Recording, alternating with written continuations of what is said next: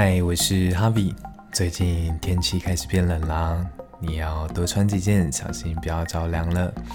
啊、我还记得我在国高中还在念书的时候，那时候为了赶校车都要六点起床，然后冬天的时候真的是你真的不想从那个被窝离开，就觉得啊，好不想去上学啊。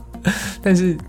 对，你还是要面对那个冷冽的寒风，然后这时候我就会把啊、要隔天要穿的外套啊、衣服啊、运动裤啊都先放到被窝里面，然后睡起来的时候就会在被窝里面边 边脱去睡衣睡裤，然后在棉被里面换上这些。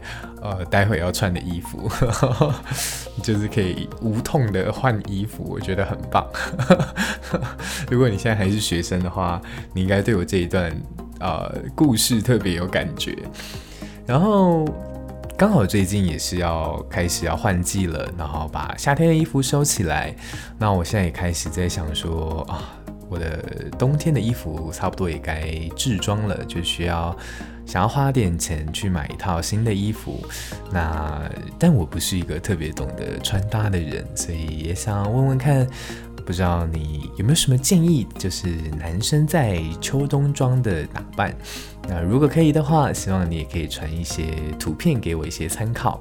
如果能够传链接，当然是更好。那就这样子啦，晚安。